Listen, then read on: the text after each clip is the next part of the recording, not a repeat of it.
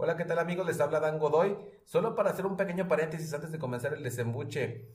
Fíjense que cuando estaba grabando este episodio con Ross, de tanta emoción por ser la segunda temporada, al inicio de la segunda temporada, no me di cuenta que había un pequeño chasquido en el micrófono. Espero que le tengan paciencia al sonido, espero que no se me enfaden y lo escuchen hasta el final. Pero basta de tanto rollo, que comience el desembuche.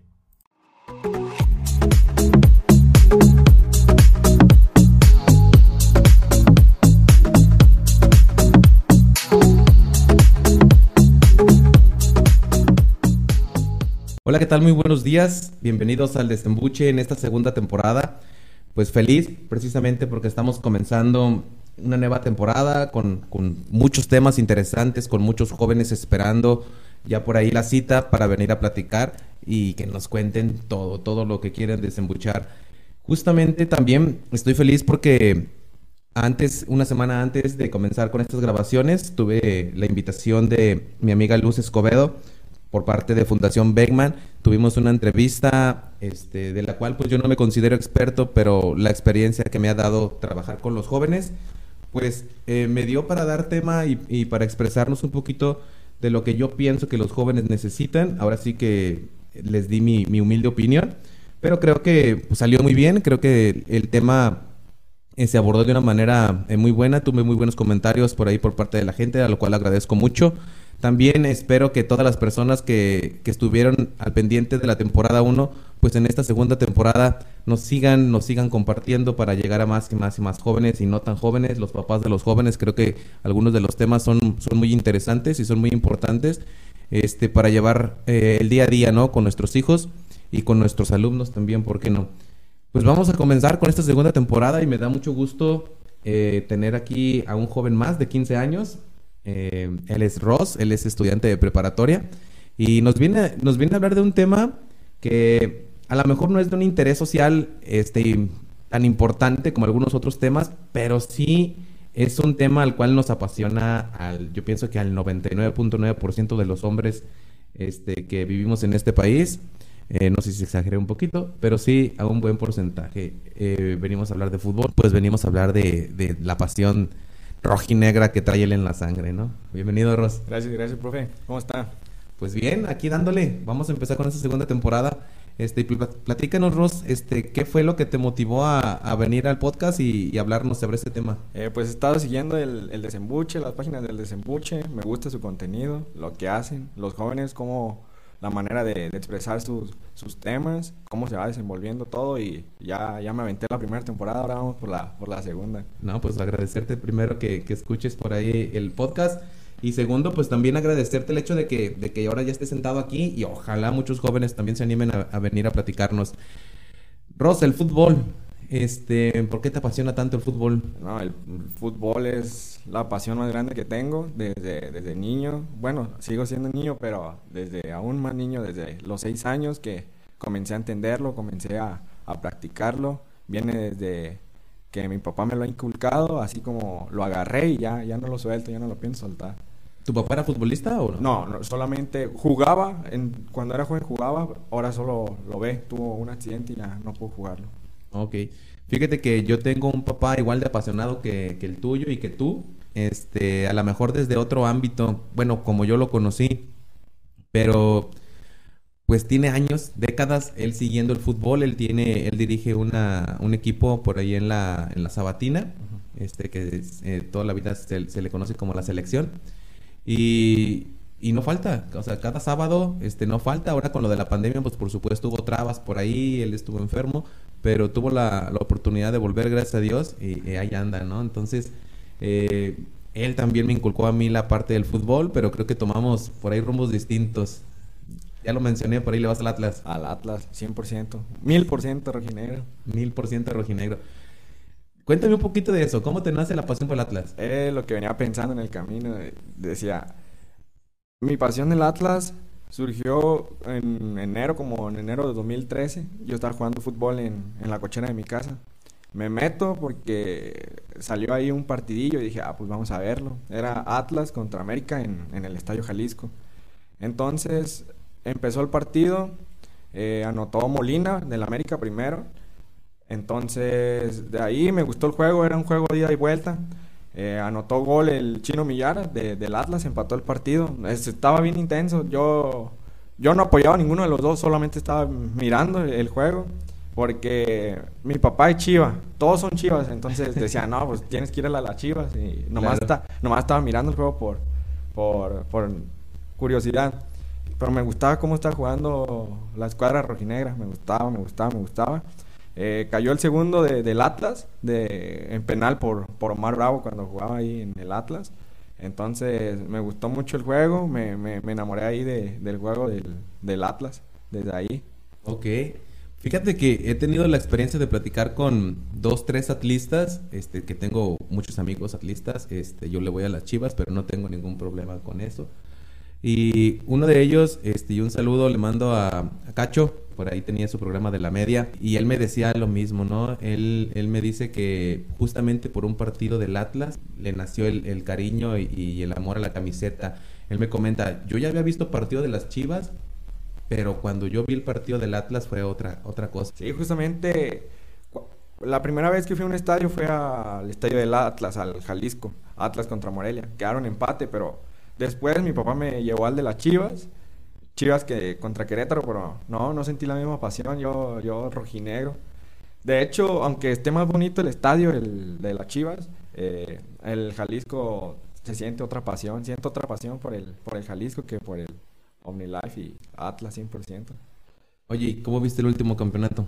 Bien, no, lo sentí, lloré, grité, lo, lo, no, es una experiencia única. Y pues mal porque nunca lo había visto campeón. Eh, hay gente que, rojinegros, que duraron o esperaron mucho tiempo más para verlo campeón. Eh, yo esperé, ponle unos 10 años, pero es mucho porque todos decían, no, pues mi equipo ya festejó un campeonato, ya festejó un campeonato, yo también quería saber cómo se sentía. Entonces era mucha la, la energía que al momento de que Furcha anota el, gol del penal, grité, lloré, de todo hice. Y muy bonito, muy bonito y espero que se pueda repetir, repetir muy pronto otra vez la hazaña. Fíjate, eh, ahorita que dices lloré, a mí me pasó algo similar pero con la selección. Eh, yo tenía alrededor de, pues fue en el 93, yo tenía 11 años y recuerdo que con mis papás estábamos viendo un México-Canadá para ir al Mundial del 94 y México necesitaba mínimo empatar para poder pasar, era el último partido. Si no empataba, eh, no íbamos y e íbamos perdiendo. Íbamos perdiendo 1-0. Cae el gol del empate de México. Creo que fue Hugo Sánchez el que lo metió de cabeza. Me paré en la cama porque estábamos, estábamos en la cama viendo el partido. Me paré en la cama, empecé a gritar gol y gol y, y pues brinque y brinque. Y llega un momento en que de tanta euforia, de tanta emoción, me paro y le digo a mis papás, quiero llorar y me pongo a llorar ahí de la, emoción. Me imagino que sentiste algo parecido. Sí, son muchos sentimientos encontrados, son alegría, no sé, muchas, muchas, muchas, muchas energías buenas y en el llanto lo sacas de gritar, la emoción. Desde el gol de Rocha yo me empecé a emocionar, dije, ya somos campeones, desde el empate de, de la final. Mi abuelo, el rojinegro de corazón, eh, tiene más de 90 años él, y cabe resaltar que él no nada más le, le iba al Atlas como mucha gente. Él era un aficionado que iba a todos los estadios con el Atlas cuando era joven. Seguía a la porra del Atlas en todo México. O sea, él iba a, todo, a todos lados y, defendía los colores del Atlas, ¿no? Ahora sus noventa y tantos años, después de 70 años de no verlo campeón, pues lo volvió a ver. Y por él me da mucho gusto. También tengo muchos amigos este, que le van al Atlas. Ahí un saludo a Isaías y un saludo a, pues a toda la banda rojinegra de mis primos, porque también tengo mucha, muchos primos que le van al Atlas. Pero por ellos no me dio gusto, nada más por mi abuelo. no, pues, pues sí, es. Pues porque es de Jalisco, apoyar a, a lo que es aquí estatal. Y también por las chivas, esperemos pronto se, se vuelvan a, a, levantar y a jugar como las chivas del. Las más recientes que, que he visto, que me han contado, las del 2006, cuando jugaba Bravo, Ramón Morales, El Bofo, Osvaldo Sánchez, que tenían un porterazo. Fíjate que hubo una buena temporada. Este, mi hermano también es Chiva, este, igual que yo. Y hubo una temporada en que cada fin de semana, pues ya estábamos grandes y era así de, ¿a dónde vamos a ir a verlo? Porque vamos a ir a ver ganar a las Chivas. Ya sabíamos que iban a ganar. Entonces, era un equipo que que te daba gusto verlo. Y justamente lo mencionas, estaban estos jugadores y estaba empezando el Chicharito ahí.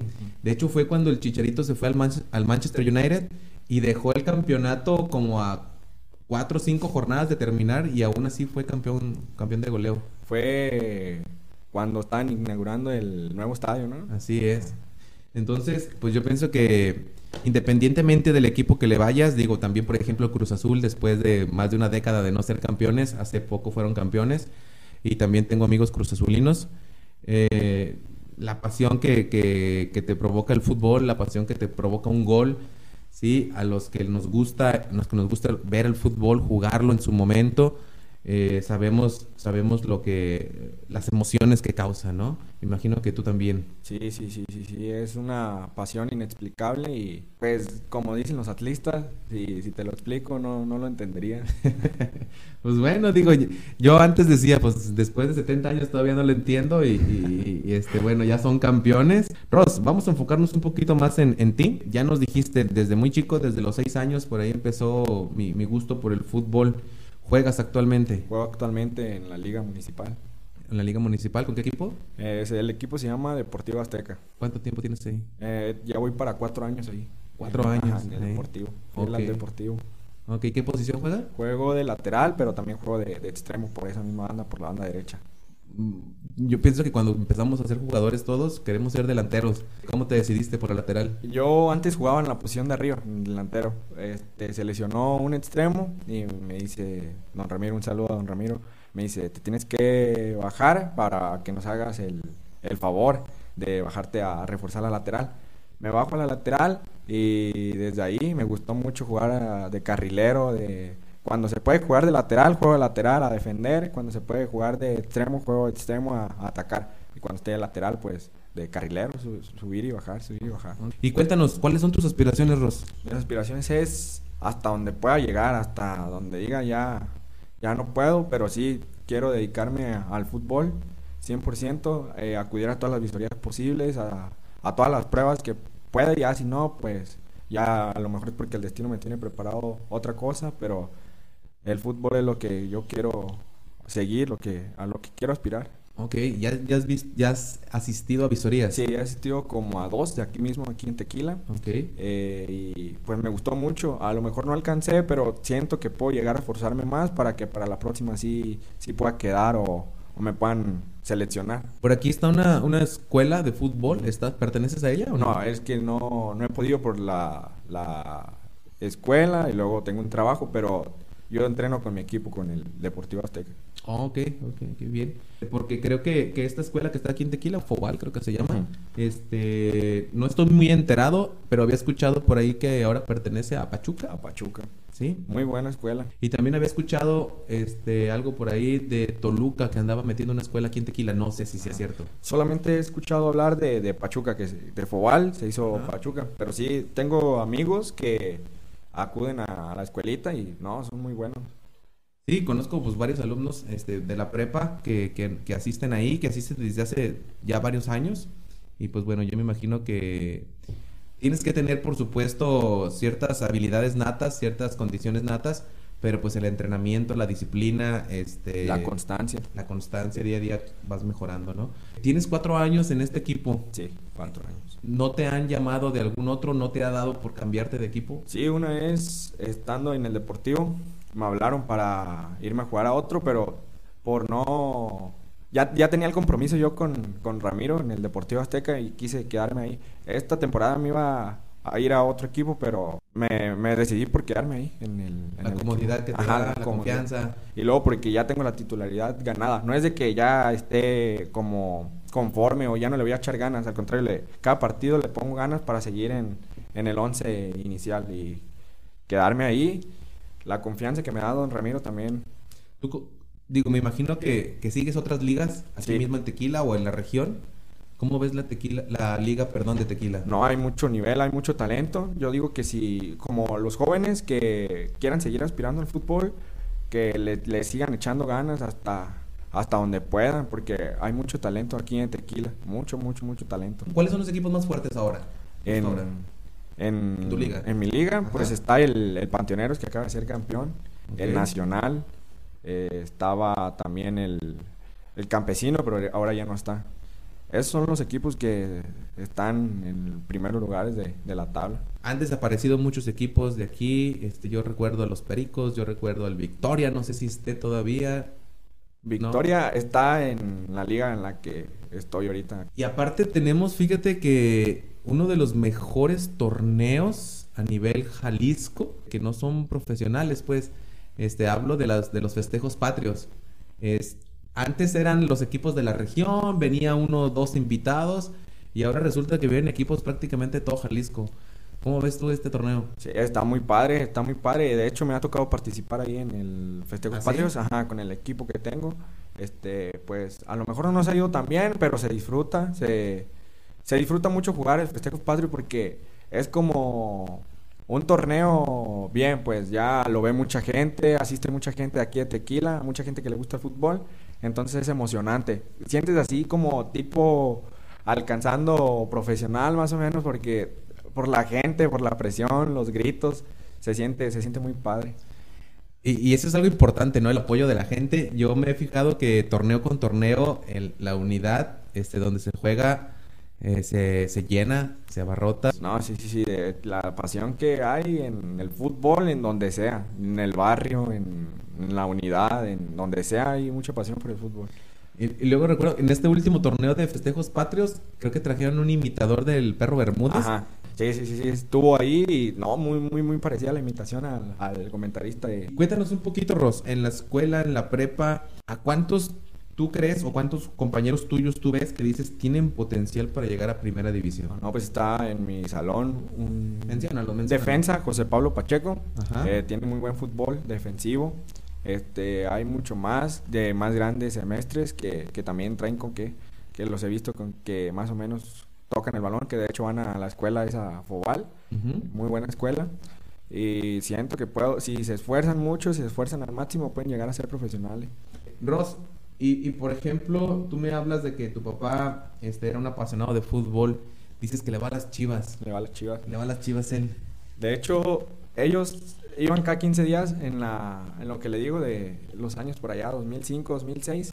Cada 15 días iban a llevar a mis hermanos, dos más grandes, Omar y, David. ¿Al estadio? al estadio Jalisco.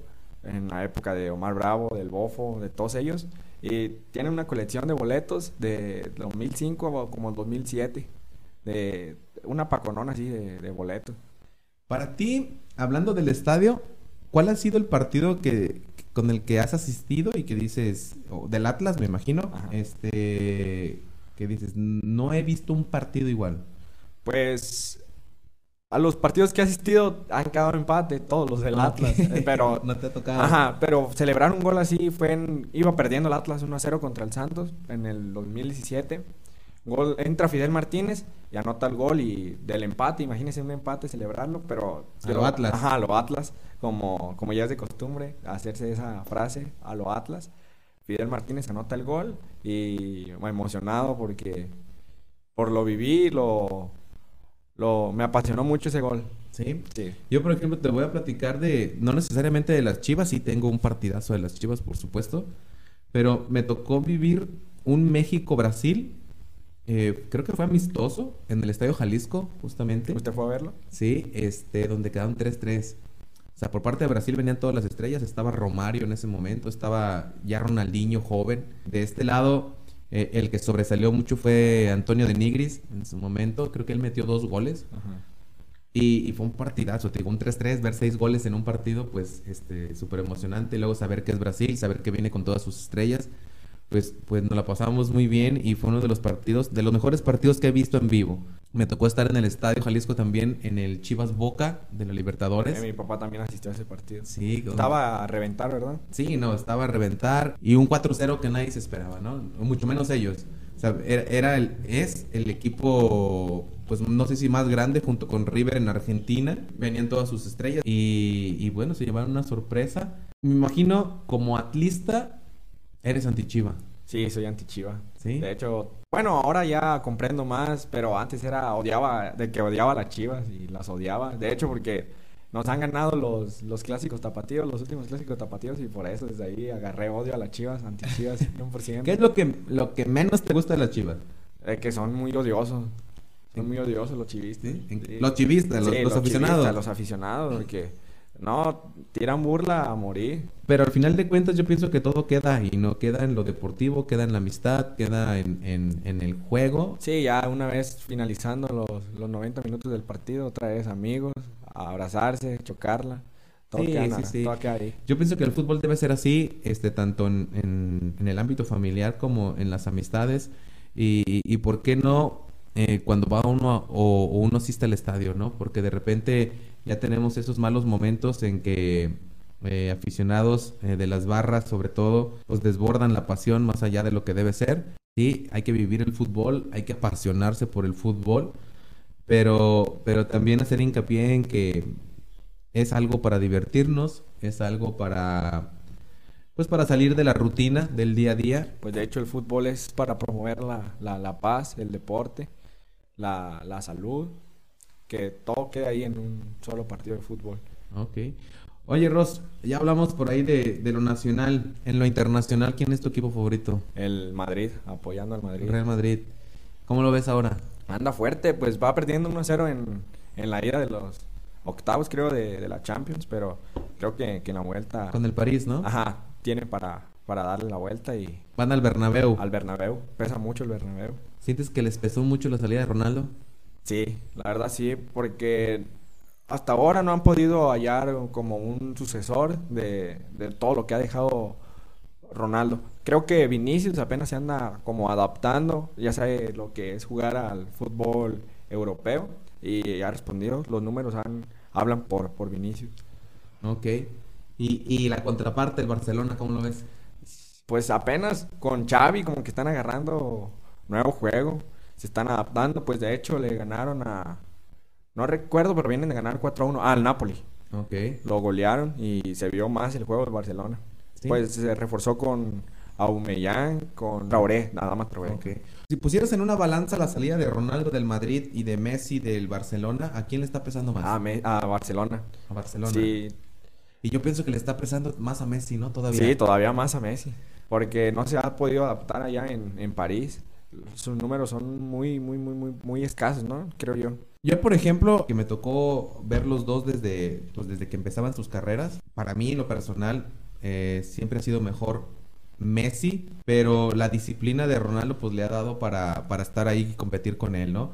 Ahora, Ronaldo ha tenido el valor de salir de su equipo, o sea, del, hablo del Madrid, y de buscar otros, otros, otros retos. Otros retos, exactamente, y no le ha ido tan mal. ¿No? Con la Juventus a lo mejor ya no, ya no fue el mismo Ronaldo, ¿sí? Ahora con el Manchester pues también este, sigue, por supuesto, a un altísimo nivel. Pero creo que eh, tanto Messi como Ronaldo ya van de bajada. ya van de salida, pero pues como dicen ellos, en vez de compararlos, hay que disfrutarlos estos últimos años que le quedan, porque no sabemos cuándo vaya a salir otra vez un Ronaldo o un nuevo Messi. Entonces, y sobre todo al mismo tiempo. Ajá, al mismo tiempo, porque estaban compitiendo. Ya ve que un año lo ganaba Messi, el balón de oro, otro Cristiano Ronaldo. Ahorita ya le sacó ventaja. Messi ya tiene siete, Cristiano tiene cinco. Pero pues ahí se hablan de las nuevas, de las nuevas generaciones que vienen. Por ahí Mbappé y del otro lado por la Liga de Alemania, Haaland del, del Borussia Dortmund, que se ven que, que traen con qué y los, los números de Haaland los respaldan mucho. ¿Y crees que lleguen al nivel de estos dos? Puede que sí, si siguen con la constancia ahí como Haaland, que a su corta edad tiene mucha constancia, tiene mucha disciplina y tiene hambre de, gol. Tiene hambre de siempre querer eh, ir por más, por más, por más, como lo dice en todas sus entrevistas al finalizar los partidos. Y de Mbappé también tiene, tiene la edad, de hecho pues ya fue campeón del mundo con, con Francia y esperemos que sigan en, en su total prime para que pueda ver mucho, mucho, mucho fútbol interesante, bueno y emocionante. Fíjate, porque antes de Ronaldo y de Messi, eh, siempre la comparativa era Pelé y Maradona. Pero jugaron en, en, Diferentes distintas, ¿no? Este, ahorita si tú ves un partido de, de, Pelé, o sea, se te hace un fútbol lento, lento, un fútbol donde la pelota se paseaba, donde los jugadores poco corrían. Con Maradona ya fue, fue evolucionando Este, y por ahí, pues su mejor época fue justamente en el Mundial del 86, si no me equivoco, este, en México, donde gana el campeonato con Argentina. Y, y siempre hubo la comparativa de quién fue mejor, ¿no? A Pelé se le apodaba el rey. Sí, por supuesto, los argentinos y la mayoría de los latinoamericanos eh, apoyaban a, a Maradona. Pero nunca hubo como una base sólida como para decir fue mejor Pelé, fue mejor Maradona. Ajá, porque son diferentes tiempos. Como de hecho, a lo mejor tampoco se puede comparar Messi con Maradona o Cristiano con Maradona, porque, ajá, porque son diferentes tiempos, diferentes épocas. Ahorita yo creo que el fútbol es más rápido, ¿no? Más ida y vuelta, pues más táctico, más técnico. No, y las marcas, este, tomas la pelota y, y ya tienes al defensa atrás de ti, este, son totalmente distintas, ¿no? Cuando, si, como te digo, si vemos un partido de Pelé, Pelé toma la pelota y, y tiene a dos, tres metros el defensa cubriéndolo, entonces te daba tiempo para pensar, te daba tiempo para, para crear, Y luego antes a lo mejor el fútbol no era tan tan apasionado, ¿no? Podría decir, no, no lo practicaban muchos, o así que le llamara tanto la atención como, como hasta ahora. Porque es una evolución desde, desde que se inventó hasta, hasta la actualidad. Digo, hablamos de países como Estados Unidos que has- hasta hace unas décadas no existía el fútbol, o sea, me refiero mediáticamente. Eh, para ellos, como siempre, el béisbol, el fútbol americano, El hockey. el hockey en el norte, este, el básquetbol y, y el fútbol, pues era ahora sí que un deporte eh, no bien visto, ¿no? Por, por los americanos. Ahora la Liga de Estados Unidos ya estamos viendo Está que, fuerte. que su selección, eh, aunque nos duela, ya está por encima de la nuestra. Canadá, la selección que tiene ahora también en este momento, no hablo, no hablo en general, pero en este momento ya está por encima de la nuestra. Entonces, eh, el fútbol es global, ya no solamente internacional, ya es global, ya es mundial. Y como dices, la competencia, pues por supuesto que se eleva, ¿no? Sí, de hecho, no sé qué le está pasando a la selección mexicana. Está por, en- está por abajo de Estados Unidos y de Canadá, cosa que no se había visto en muchos años atrás, que yo he seguido al fútbol. Y pues tiene que ser algo ya el Tata, ¿no? De convocar nuevos jóvenes, porque si ve el promedio de, de edad de Canadá y de Estados Unidos, ponle que el promedio de Canadá es de 23 años, de Estados Unidos unos 25 y de México 27. Ya, pues ya yo creo que los, los jugadores mexicanos que ya tienen una Yo, edad- yo lo que me he fijado, y perdón que te interrumpa, Ajá. es que en la selección mexicana se vician las posiciones. Me refiero, eh, en su momento el Chaca Rodríguez, en su momento Gallardo, pues por supuesto que deberían, deberían haber estado ahí, pero llegan un momento en que ya no son lo que eran antes. Pero, pero el técnico como que no tiene eh, la capacidad de decir, ya no te convoco, ¿sí? Ahora busco a alguien más. Y seguimos con los mismos, ¿no? Y, y yo pienso que a todos los técnicos mexicanos le pasa lo mismo. Se casan con los jugadores, se casan con las posiciones y les es muy difícil convocar de un, de un partido a otro a gente di- diferente, ¿no? Sí, sí, sí, pues como habla de los laterales, eh, Chaca, ahorita está en un buen momento de Diego Barbosa, el jugador del Atlas, Alan Mozo, este, hay muchos, muchos, muchos eh, jugadores mexicanos que pueden ser llamados y darles una oportunidad, porque si ya les dieron una oportunidad a los, a los que actualmente están, pero no, no la han sabido aprovechar o no han respondido bien. Digo, el mismo Memo Ochoa. Ajá, ya, yo digo que ya pasó su tiempo, le tienen que dejar eh, su lugar a nuevos jóvenes, ahí está Acevedo en la portería, jurado, este, muchos, muchos jóvenes mexicanos que quieren una oportunidad en selección, pero pues el, el técnico entrenador no se las da. Digo, no sé qué es de- no sé qué pase ahí en la federación, pero normalmente es lo que sucede, ¿no? Este, los técnicos como que no tienen total libertad para decidir a quién van a convocar. Y, y eso vicia las posiciones y eso vicia que, que la selección se quede por muchos años y, y se, y se vaya estancando, Estancando. ¿no? Y selecciones como Estados Unidos, selecciones como Canadá, que antes decíamos, eh, o no decíamos, veíamos que eran goleados 4-0, 3-0, 5-0. Eh, ahora difícilmente se les puede ganar en México, ya no sea en, Estados Unidos en Canadá. Y ya, pues, como dice el comentarista, ya lo decía el comentarista de Fox Sport, que el Tata no ve el fútbol mexicano, que solamente acaba la fecha FIFA y se regresa a Argentina a descansar. Y como, como ve en las elecciones de Estados Unidos, mexican, o Estados Unidos, Canadá, la cantidad de jóvenes que exportan a, Europa. Y pues cuántos mexicanos hay ahorita en Europa, son muy pocos a comparación de los que ha exportado Estados Unidos y tal vez Canadá. e, esa es otra cosa. También muchas veces nos quejamos de los técnicos. ¿Por qué siguen llamando a fulanito? ¿Por qué sigue llamando a sutanito? Pero tú volteas a, ver los jugadores eh, mexicanos y no hay mucho de dónde agarrar. ¿sí? Eh, a lo mejor habrá jugadores que están sobresaliendo aquí en la Liga de México, pero si tú esos mismos jugadores los llevas a un nivel europeo, ya no estamos al nivel. Como José Juan Macías, que tuvo su oportunidad en Getaf y se regresó. Digo, lo máximo que hizo JJ fue traerse una amarilla. fue todo. Pero, pero a eso me refiero. Entonces, también es, es ver esa parte. ¿Qué está pasando, por ejemplo, en fuerzas básicas? ¿Por qué no están saliendo los jugadores? ¿Se les sobrevalora aquí en México y a la hora de querer sobresalir en, en Europa? Ya no dan el ancho. Sí, es un problema en el cual tienen que, tienen que resolverlo.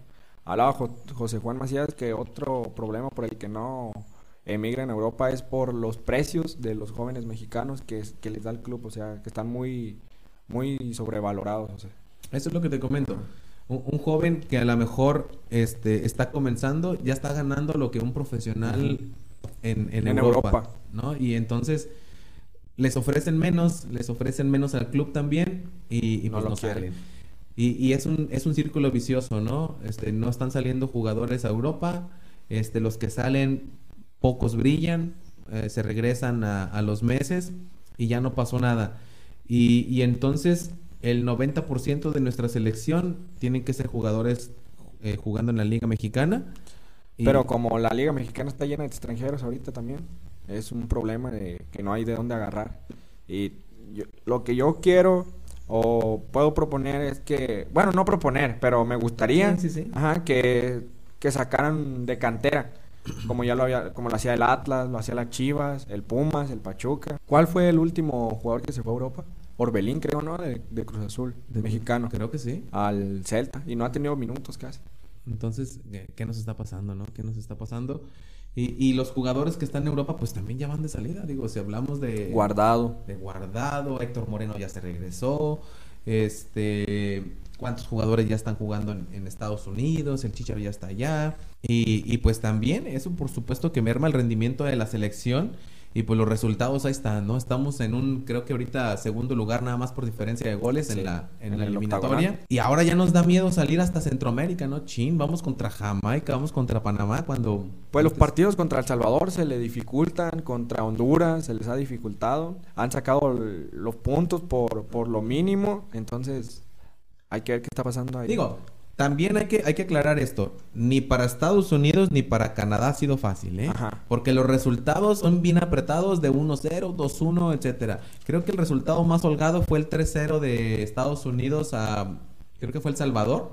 Pero los llevaron a jugar a menos 17 grados centígrados, ¿no? Pues los congelaron. A los salvadoreños, ¿eh? Sí. Sí, porque también pesa mucho, ¿no? El jugar en diferentes tipos de, de regiones, como lo es El Salvador, Honduras. Son condiciones de que para los para los mexicanos pues no están acostumbrados y a lo mejor también por eso es que, les pesa la, cancha o no sé. Y, pues nada, Ross, este, por ahí ya estamos llegando al, final de, del podcast. Eh, me agradaría eh, que me dieras eh, unas palabras para los jóvenes que están comenzando en el fútbol, como niños. Hay cuántos niños de 5 o 6 años que están empezando a, por el gusto justamente de, de patear un balón, de patear una pelota. ¿Qué les recomiendas? ¿Qué les sugieres? ¿Qué, qué, consejo les puedes dar? Que vean fútbol, que, realicen ejercicio. Ya no, no sea nada más en, el ámbito deportivo, que le echen ganas en la escuela, a donde sea. Cuando hagan las cosas, que, las hagan de la mejor manera, ¿no? Este, que sigan sus sueños, que no dejen que nadie se los trunque o se los quiera truncar. Eh, a corretear al máximo su, su sueño, sus metas que tengan y a darle para adelante. Muy bien, Ross. Y pues también déjales un mensajito a los atlistas. Eh, no, pues pronto va a llegar la tercera ya. Acabamos de perder el invicto ayer contra Tijuana, pero a lo mejor este, este torneo también es de del Atlas y vamos por Conca Champions y el Mundial de Clubes. Eso, ok, bueno, se vale soñar. Este, esto es gratis, entonces, pues está bien. Un saludo a, a todos mis, mis amigos primos chivistas y atlistas también. Y, que sea eso, ¿no? Que el fútbol sea eso, una convivencia, pues una batalla futbolística nada más entre los aficionados, este, que no llegue a más y, que, se, y que sigamos disfrutando de este, de este bello deporte. ¿verdad?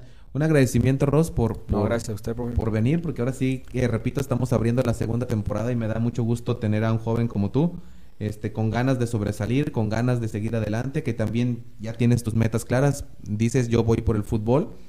Y, qué mejor, ¿no? Y échale muchas ganas, eh, ojalá se te dé. Eh, yo estoy seguro que, que, con tu convicción lo vas a lograr. Y, y pues dale, dale para adelante. Muchas gracias, profe. Un saludo a, todos los que nos están escuchando de nuevo. Un agradecimiento por, por, la espera, por ser pacientes. También pedirles que nos sigan de nuevo en las redes sociales. Recuerden, estamos en Facebook, en Instagram como DCM Bucho Oficial, DCM Bucho Oficial, Desembucho Oficial. Nos puede seguir con las mismas cuentas en Spotify y en YouTube. Y próximamente, pues bueno, vamos a tener distintos invitados. Gracias a Dios ya tenemos ocho, ocho jóvenes más agendados. Entonces, aquí los esperamos. Eh, síganme en las redes, mándenme en las redes qué temas les gustaría que se tocaran. Un abrazo a todos y muchas gracias por escucharnos. Nos vemos en, la, en el próximo desembuche. Hasta luego.